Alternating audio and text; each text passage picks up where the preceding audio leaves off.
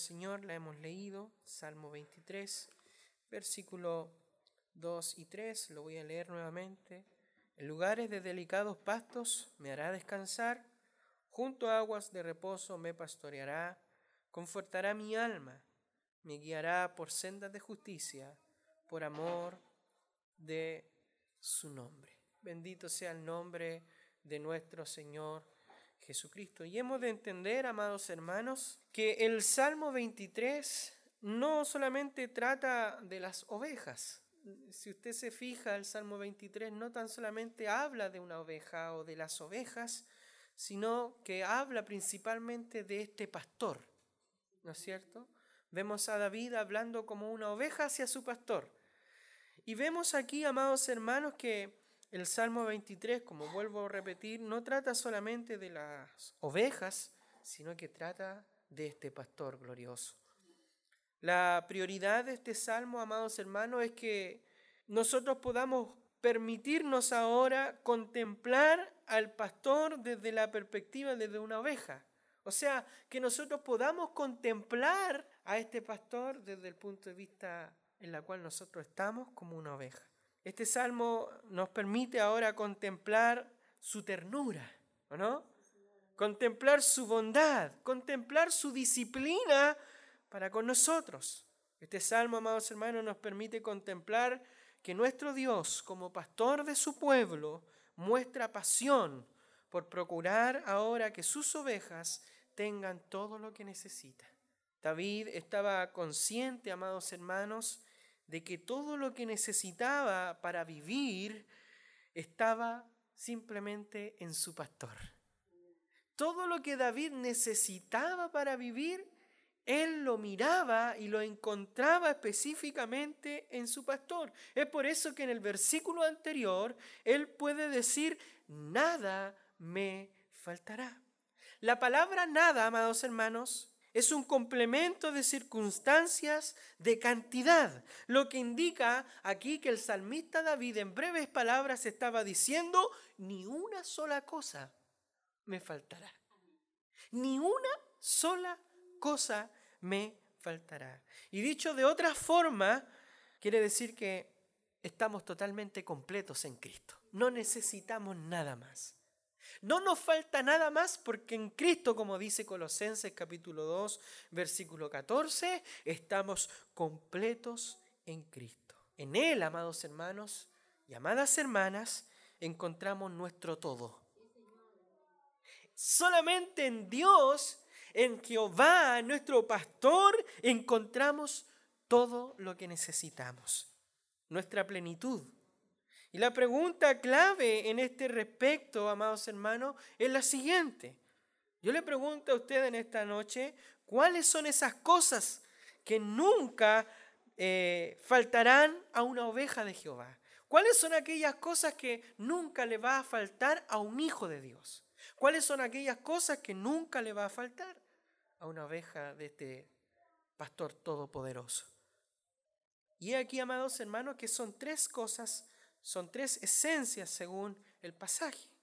Alimento, guía y protección. Esas tres cosas nunca faltarán a una oveja de Jehová.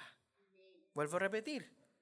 Hay tres cosas que nunca le va a faltar a una oveja de Jehová las cuales son, según el pasaje, alimento, guía y protección. Mire lo que dice el verso 2, dice, en lugares de delicados pastos me hará descansar, junto a aguas de reposo me pastoreará. Aquí estamos hablando de dos alimentos, ¿no es cierto? Estamos hablando de alimento material, ¿no es cierto? Y también estamos hablando de agua. Son dos elementos que confirman lo que es el alimento, la alimentación que una oveja necesita. Hay unas cuantas necesidades básicas que tienen todos los, eh, los, seres humanos en esta tierra. Entre ellas está el agua y el alimento, ¿no es cierto? Usted sin agua, trate usted de vivir una semana sin tomar agua y usted posiblemente fallezca por falta de agua en su cuerpo, ¿no es cierto? Y esté también una vida o quizás una semana o un mes sin alimento. también la falta de alimento es necesario para cada uno de nosotros. Es por eso que David, amados hermanos, utiliza esta figura cuando expresa en el versículo 2 que en lugares de delicados pactos me hará descansar, junto a agua de reposo me pastoreará. Y aquí, amados hermanos, hay dos palabras que señalan esta realidad. Primero, pastos y agua. Y ambas, amados hermanos, tanto el pasto como el agua, hacen referencia a la nutrición que necesita una oveja. Una oveja necesita nutrirse de pasto y necesita nutrirse de agua. ¿No es así? Y ahora la pregunta, amados hermanos, ¿por qué estas dos palabras ocupa David para ilustrar la nutrición espiritual de una oveja de Jehová? ¿Por qué David habla de pastos y ocupa esta, esta referencia de pasto y agua para referirse a la nutrición espiritual de una oveja? Primero, amados hermanos, debemos entender que la palabra pastos, la palabra pastos se utiliza en el contexto de este salmo, amados hermanos, porque el pasto es el alimento básico de los herbívoros, ¿no es cierto? Una, una oveja no va a andar comiendo carne, no es carnívora la oveja. La oveja es herbívora, come pastito, ¿no es cierto? Entonces, David se enfoca a hablar desde el punto de vista de una oveja y ocupa la palabra pastos, que se utiliza aquí, amados hermanos, como alimento básico de los herbívoros. La Septuaginta, una de las versiones griegas del Antiguo Testamento, utiliza la palabra grama. De ahí que varias versiones, como la Biblia eh, Jerusalén, traducen este salmo como valles de fresca hierba. En vez de decir entre delicados pastos, Biblia de Jerusalén dice en valles de fresca hierba. Segundo, amados hermanos, la palabra aguas se utiliza porque, dado que una oveja está formada por un 70% de agua, es imposible, amados hermanos, es imposible que pueda sobrevivir una oveja sin agua. Es totalmente imposible. Yo le pregunto y, me pregunto en esta noche, en este sermón, ¿por qué David ocupa la expresión de aguas de reposo? ¿Por qué simplemente le agrega una condicionante al agua? ¿Por qué no simplemente dice aguas y dice aguas de reposo? Y es sabido, amados hermanos, que una oveja no bebe agua en un arroyo de corriente rápida. Cuando hay turbulencia de agua, una ovejita nunca se va a meter a tomar agua a ese lugar. ¿Sabe por qué, amados hermanos? Porque debido a que su fragilidad, amado hermano, amada hermana, esta ovejita puede ser arrastrada por la corriente de esa agua. Es por eso que el pastor la conduce ahora a lugares donde el agua está tranquilita, donde la ovejita puede beber tranquilamente de esa agua sin ser arrastrada por la turbulencia de esta, sino que la lleva ahora a beber estas aguas que están tranquilas. Mire qué connotación tiene esta, este versículo bíblico. Y yo surge la pregunta, amados hermanos, ¿cuál es el significado espiritual de estas verdades?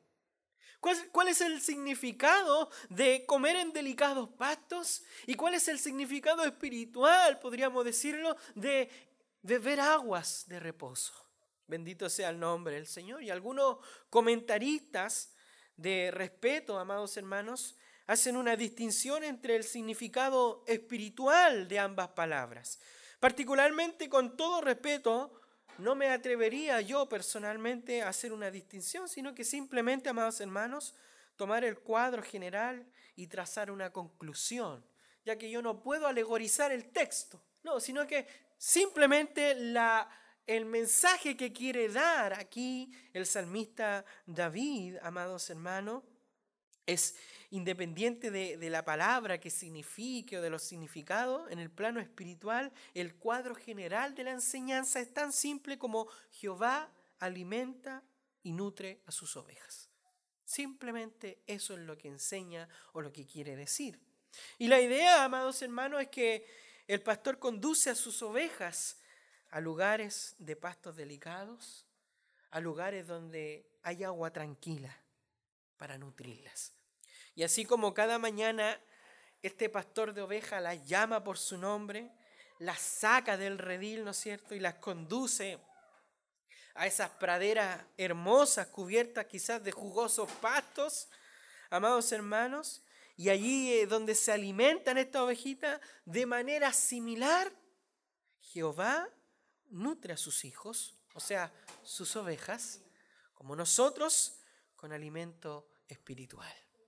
Jehová, como nosotros como somos ovejas de Jehová, Él nos alimenta con un alimento que es totalmente espiritual, que nosotros necesitamos en nuestra vida, así como una oveja, amado hermano, no puede encontrar reposo hasta no comer, así también, dice Agustín de Hipona, nuestro corazón andará siempre inquieto, siempre inquieto mientras no descanse en Él.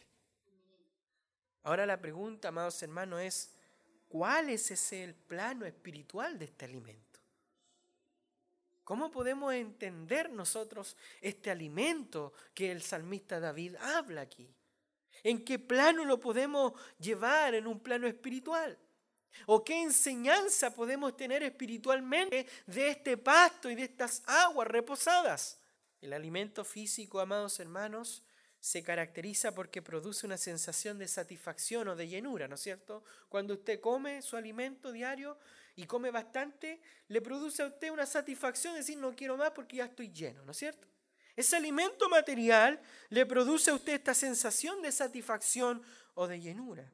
Y en términos espirituales, amados hermanos, el alimento que proporciona Dios el alimento que proporciona Jehová al salmista David y cada una de sus ovejas, no tan solamente le sacia y le dice, ya está lleno, sino que al contrario, amados hermanos, sacia sus almas a tal punto que quedan totalmente satisfechas.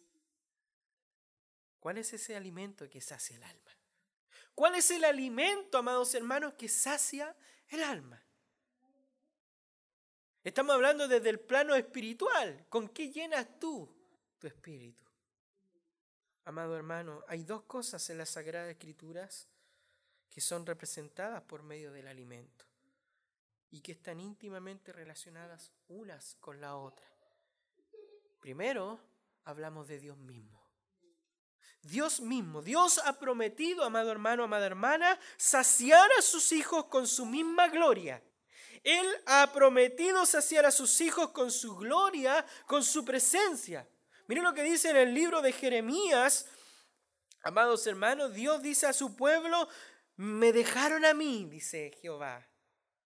Me dejaron a mí fuente de agua viva. Y en otro lugar, en Oseas, capítulo 14, versículo 5, dice, seré como el rocío, dice, para Israel. Y por otro lado, amado nuestro Señor Jesucristo declara lo siguiente al respecto de este alimento, ¿no es cierto? En Juan 6, 35, eh, donde dice que Él es el pan de vida. Él es el pan de vida y dice, de la cual nunca nadie tendrá hambre. Nunca nadie tendrá sed jamás. En otro lugar agrega en Juan capítulo 7, versículo 37, dice, si alguno tiene sed de mí, venga y beba. Amado hermano, solo existe un delicado pasto que puede saciar a una oveja del Señor. Existe, amado hermano, amada hermana, un solamente delicado pasto que puede saciar a una oveja del Señor. Y existe también solamente una fuente de agua que puede apagar la sed de esta oveja. Y es simplemente, amados hermanos, estar en la compañía de su pastor. No existe algo que da más satisfacción al corazón humano, amado hermano, amada hermana, que dar y disfrutar de la gloria y la comunión de Dios en Cristo. No hay algo más satisfactorio que estar en relación con Dios. No hay algo más llenante que estar delante de la presencia de Dios en Cristo. El salmista David en el Salmo 16, versículo 11, dice, en tu presencia hay plenitud de gozo. Delicias dice a tu diestra para siempre. Y esta declaración es traducida por la Reina Valera de 1909 de la siguiente forma. Dice Reina Valera 1909, hartura de alegrías hay en tu presencia. O sea, se dice que una persona está harta cuando está satisfecha o cuando ya está saciada a tal punto que no desea nada más. ¿Sabes lo que está queriendo decir el texto que dice que hartura de alegría hay en tu presencia? O sea, en la presencia del Señor uno está chato de alegría. En, en palabra chilensis. El creyente es saciado a tal punto, amados hermanos, de la comunión con Dios que puede decir a boca llena, nada me faltará. El creyente, amado hermano, amada hermana, está tan satisfecho en Dios que está convencido de que sin su pastor está totalmente incompleto. Dice por otro lado el salmista Asaf, ¿a quién tengo en los cielos sino a ti? Y fuera de ti, nada deseo, dice, en esta tierra. Bendito sea el nombre del Señor. Ese tipo de declaraciones, amados hermanos, confirman que todo fue hecho por Él y para Él. El pan y el agua fueron creados exclusivamente, amados hermanos, para mostrar al hombre de una manera más tangible cómo la plenitud de Dios puede saciar el alma hasta que queda satisfecha en lo más profundo. Qué maravilloso, amados hermanos. Otra de las cosas, amados hermanos, en la cual eh, podemos identificar como ese alimento que sacia el alma, vimos ya al principio que era Dios mismo, pero otra de las cosas que nosotros podemos ver como ese alimento que sacia el alma, amados hermanos, es la palabra de Dios. Es la palabra de Dios. Dios también alimenta a sus hijos con su bendita palabra. Gloria a Dios. Y tanto es así, amados hermanos, que los autores del Nuevo Testamento utilizan frases en la escritura como leche espiritual, alimento sólido, pan de cada día, para referirse netamente a qué? A la escritura, a la palabra del Señor. Dice la palabra del Señor allí en 1 de Pedro, capítulo 2, versículo 2, y esto es para todos nosotros, dice, desead, desead como niños recién nacidos la leche espiritual no adulterada, para que por ella crezcáis para salvación. Un bebé recién nacido ansía la leche materna. Llora por esa leche. Gime con deseo de poder ser saciado con la leche de su madre.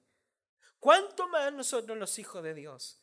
Que debiéramos, como dice el, el apóstol Pedro, desead, desead como niños recién nacidos, la leche espiritual no adulterada, o sea, la palabra de Dios no adulterada.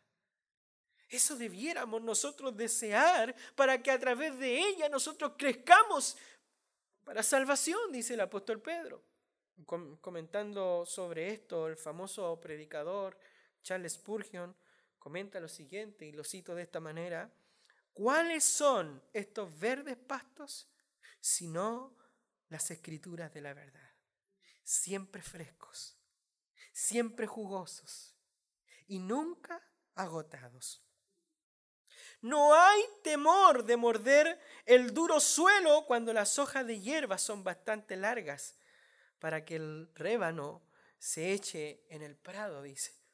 Dulces y llanas son las doctrinas del Evangelio, aptas como comida para el alma, su hierba tierna y nutrición natural para las ovejas. O sea, lo que quiere decir Charles Spurgeon con este comentario es que la idea es que la palabra, amados hermanos, de nuestro pastor es apropiada para nuestra dieta espiritual.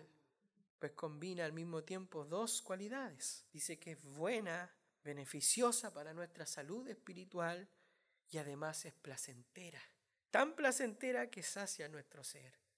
La palabra del Señor. Sacia nuestro ser, amado hermano, porque es allí donde nuestro pastor se ha revelado. Es en la escritura donde el pastor de los pastores se revela tal como Él es y ha dado a conocer su gloria. Bendito sea el nombre del Señor. Y sacia, amados hermanos, porque es allí donde el pastor habla a sus hijos. ¿Quiere escuchar la voz de su pastor? Abra la Biblia, léala en voz alta. Y va a escuchar la voz de su pastor. Porque es allí donde el pastor ahora habla a sus hijos. Y el salmista agrega una expresión interesante que parece tener conexión con los pastos delicados y las aguas de reposo. Mire lo que dice el versículo 3. Dice la palabra del Señor, confortará mi alma, me guiará por sendas de justicia por amor de su nombre. Confortará mi alma. Y la palabra hebrea que se traduce como confortar, amado hermano, amada hermana, significa literalmente volver al punto de inicio. Y esta palabra es usada muchas veces para referirse a la restauración del aliento, a la restauración de la fuerza. ¿Quiere ser restaurado usted? ¿Quiere tener nueva fuerza? Confortará mi alma. ¿Dónde? En ese alimento espiritual, que es la palabra del Señor. Por esto que la Biblia de las Américas traduce restaurará mi alma. En vez de confortar mi alma, Biblia de la América va directo al significado, quiere decir directamente restaurará mi alma. Es decir, me dará nuevas fuerzas cuando ya la haya perdido toda en el camino me dará estas nuevas fuerzas que necesito cuando me he sentido débil, cuando me he sentido mal. Es en aquel punto donde Él restaurará mi alma. Y a esto se refiere el profeta Isaías, cuando dice ahí en Isaías 40, versículo 13, dice, los que están en Jehová tendrán nuevas fuerzas. Levantarán alas como las águilas correrán y no se cansarán, caminarán y no se fatigarán. Gloria al Señor, amado hermano, en nuestra ardua caminata, en nuestro arduo peregrinaje hacia esa Jerusalén espiritual, amado hermano, esa Jerusalén celestial, nuestra fuerza se agotará muchas veces.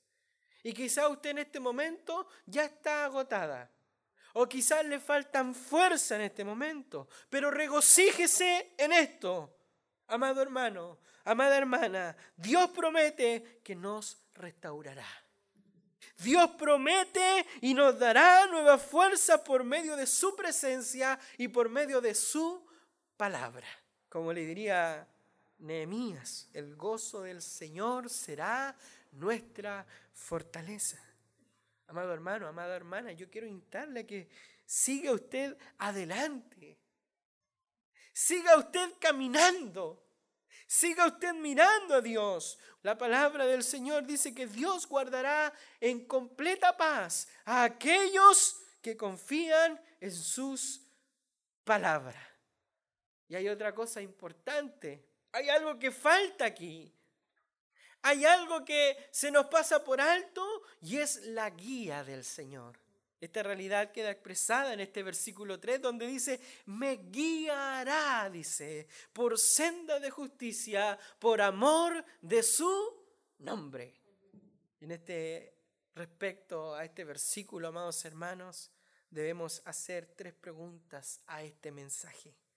¿Qué significa guiar? ¿Qué significa guiar?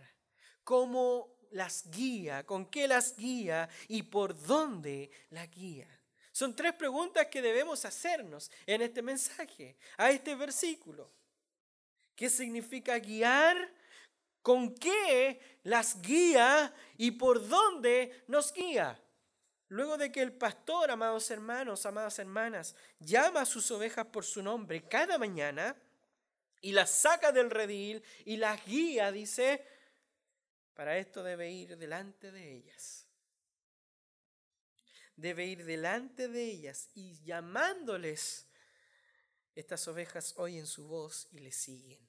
La palabra guiar, amado hermano, amada hermana, significa literalmente ir delante para señalar el camino. Ir delante para señalar el camino. Y debido, amados hermanos, a la torpeza de las ovejas, se hace necesario que el pastor vaya siempre adelante y les muestre el camino que deben seguir. Es por eso que es necesario que el pastor vaya adelante para mostrarle el camino a las ovejas, porque de otra manera las ovejas se perderán o las ovejas se descarrearían, como se dice en el mundo de la ganadería. Jesús dice en Juan capítulo 10, y esto es maravilloso, Juan capítulo 10, versículo 4, y cuando ha sacado fuera todas las propias, dice, va delante de ellas. Y las ovejas, dice, le siguen porque conocen su voz. Yo le pregunto y vuelvo a rebobinar hacia atrás del sermón. ¿Quiere usted escuchar la voz de su pastor? ¿Conoce usted la voz de su pastor? ¿Abre usted la palabra del Señor que es la voz del pastor como para que usted pueda seguir hacia adelante y no hacia atrás? Mire lo que dice el versículo bíblico, las ovejas le siguen. ¿Por qué? Porque conocen su voz. El salmista expresa que de igual manera, amados hermanos, Jehová es su guía. Para el salmista David, Jehová es su guía. ¿Sabe por qué? Porque va delante de él señalándole el camino. De lo contrario, David se perdería, tal como nosotros nos perderíamos. Nuestro problema es que constantemente somos tentados a adelantarnos. Como ovejas del Señor tenemos un problema grave, amados hermanos, que nos gusta vivir a nuestra manera. No nos gusta ser guiados por Dios, no nos gusta ser apacentados por Dios, porque cuando vamos caminando por el mundo de la delicia, viene Jehová Dios con su callado y nos llama. Muchas veces, amados hermanos, es el problema grande de ser tentado a adelantarnos y abrir nuestro propio camino, andar en nuestros propios caminos, por lo que fácilmente nos extraviamos. Pregúntese usted, ¿dónde están aquellos que un día dijeron, Jehová es mi pastor? La palabra de nuestro pastor es vital para no extraviarnos. Lamentablemente hay muchos cristianos que les gusta extraviarse porque no les gusta escuchar la palabra de Dios. No les gusta aprender la palabra de Dios y prefieren vivir otras cosas que la misma palabra de Dios. Y es por eso que se extravían.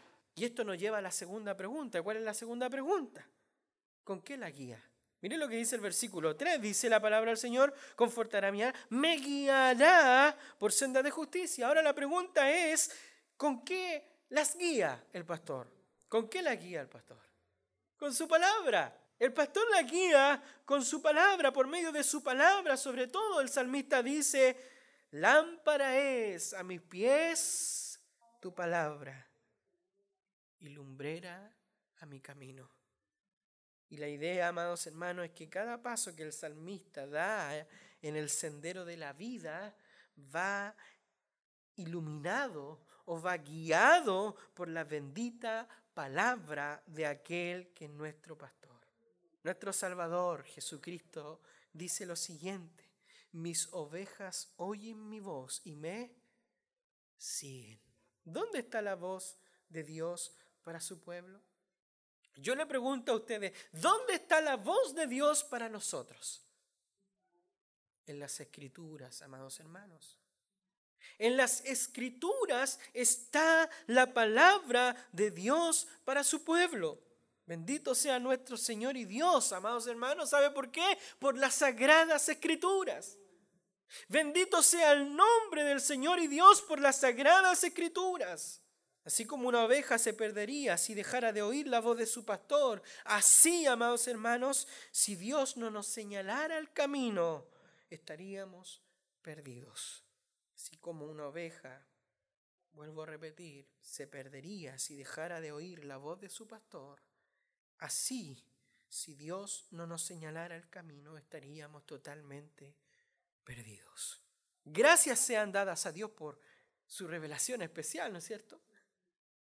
Gracias sean dadas a Dios por las sagradas escrituras. Y es cierto que Dios se ha revelado de forma general, amados hermanos, en la creación, la providencia y la conciencia, pero debido al malvado corazón del hombre.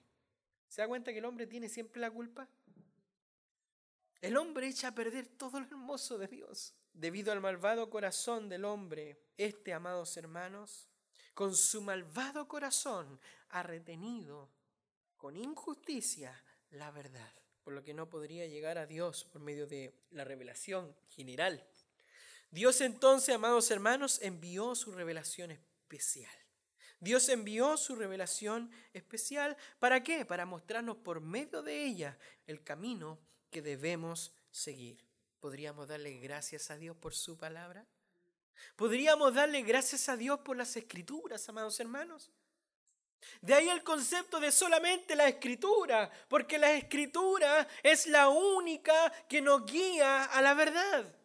Es el único lugar, es la brújula que nos lleva a esta a este norte, ¿no es cierto?, espiritual, la Biblia, las sagradas escrituras. Y aquí podemos pasar a la tercera pregunta. ¿Por dónde nos guía el Señor? Si ya sabemos que nos guía, ya sabemos con quién nos guía, pero ¿por dónde nos guía ahora? Y lo que dice el texto dice, me guiará, ¿por dónde? Por sendas de, de justicia. Por sendas de justicia me llevará. La versión Dios habla hoy traduce esta parte del versículo diciendo, me llevará por caminos. A eso se refiere con sendas de justicia, por caminos rectos. Yo le pregunto a usted, ¿cuál es, es este camino de justicia? ¿Cuál es este camino de justicia? Es el camino de la obediencia a sus mandatos o su ley moral. El salmista dice en el Salmo 119, versículo 1, bienaventurados, dice, los perfectos de camino. Se está refiriendo a caminos rectos los cuales andan, dice, en la ley de Jehová. Yo les tengo una pregunta. ¿Cuál es el camino perfecto según el texto? Según el texto que acabamos de leer en el Salmo 119, versículo 1, dice, bienaventurados los perfectos de camino, los que andan en la ley de Jehová. Pregunta en esta tarde, ¿cuál es el camino perfecto según este texto? La ley de Jehová la ley de Jehová, el camino de sus mandamientos, los cuales son más honrosos que el oro mismo y más dulce que la miel. Dio guía, amados hermanos, a sus hijos con su bendita palabra por la senda de la sobriedad, por la senda, amado hermano, de la justicia y de la piedad, la cual es a su vez buena y deleitosa. Las sendas de justicia son buenas porque son seguras para nuestras almas. Andando en ellas, amados hermanos, no habrá riesgo de caer en trampas. ¿Qué es lo que pasa cuando una persona se aleja de las sendas de justicia? Fácilmente cae, amados hermanos. Fácilmente es atrapado y cae en la trampa, amado hermano, de Satanás el diablo, de ser tentado. Las sendas de justicia son deleitosas, son más preciosos que el oro y más dulce que la miel. ¿Sabe por qué? Porque ellas son el camino de la verdadera libertad. Dice el, salmista en el Salmo 119, versículo 45, y dice, y andaré en libertad porque busqué tus mandamientos. No dice, y andaré en libertad porque busqué mi propio camino. No dice tampoco, andaré en libertad porque haré lo que se me dé la gana. O andaré en libertad porque yo creo a mi manera. No, dice el salmista David, y andaré en libertad porque busqué tus mandamientos. Y he sabido que las ovejas, amados hermanos, no hacen camino derecho por sí mismas. Nunca. Si vemos a una oveja caminando en línea recta, téngalo por seguro. ¿Por qué está caminando en línea recta? Porque va un pastor delante de ella. El pastor la está conduciendo. De igual forma, amados hermanos, el creyente nunca camina por sendas rectas por sí mismo, a no ser que esté ahora porque Jehová está delante de él, porque su pastor lo está pastoreando. De igual manera, una oveja de Jehová no puede andar rectamente por sí misma, si anda por caminos rectos, es porque el pastor que tiene o la persona que le está guiando, amado hermano, amado hermana, anda conforme a las escrituras. Bendito sea el nombre del Señor. Amados hermanos, para nosotros, los que estamos aquí en esta noche, los que profesamos que Jehová es nuestro pastor, mostrémosle al mundo que Él es nuestro pastor. Mostrémosle al mundo que Él es nuestro pastor mientras no andemos, amado hermano, mientras no andemos fielmente en el camino de la obediencia, el mundo no verá a Dios y su bendito nombre será blasfemado por causa de nosotros. Se la digo en breve, para que me entienda lo que acabo de decir. Si no caminamos en este mundo con este testimonio de la Escritura, aplicándolos a nuestra vida, Dios nunca se verá que está dentro de nosotros. Y menos habrá esperanza. Porque en vez de haber esperanza es por causa de eso que los de afuera blasfeman en contra de Dios. Debemos mostrar que Jehová nos guía rectamente, amados hermanos, en todas las áreas de nuestra vida. En todas las áreas de nuestra vida. Hubo un hombre llamado Moody, uno de los más grandes evangelistas, no era perfecto, pero su vida, amados hermanos, mostró al mundo que Dios era su pastor. Tanto así que el mismo presidente de los Estados Unidos, Teodoro Roosevelt, dijo que Moody era uno de los ciudadanos más grandes del país. Hermanos, con esto finalizo. Que esto sea, amados hermanos, un estímulo para esforzarnos más en nuestro tiempo devocional con Dios. Así como las ovejas ansían, amado, de devorar aquellos jugosos pastos, así como una ovejita anda buscando ese pasto para saciarse y busca saciarse cada día, así, amados hermanos, deberíamos andar nosotros. Y esto solo será posible si nos convertimos en devoradores. Óigame bien, si nos convertimos en devoradores de la completa, inerrante, eficaz palabra de Dios, donde nuestro pastor prácticamente se revela de manera más especial para su gloria. Esa es la escritura. Amado hermano, que esto sea un estímulo también, no tan solamente para esforzarnos a poder comer y pasar más tiempo leyendo la palabra del Señor y meditando en ella, sino que esto sea un estímulo a la obediencia, a ser obedientes y esto mostrará al mundo que somos ovejas de Cristo y que Él es nuestro pastor. No serán palabras bonitas ni mucho conocimiento, sino que, amados hermanos, aplicar el conocimiento de Dios a nuestras vidas, andando por sendas de justicia o de rectitud.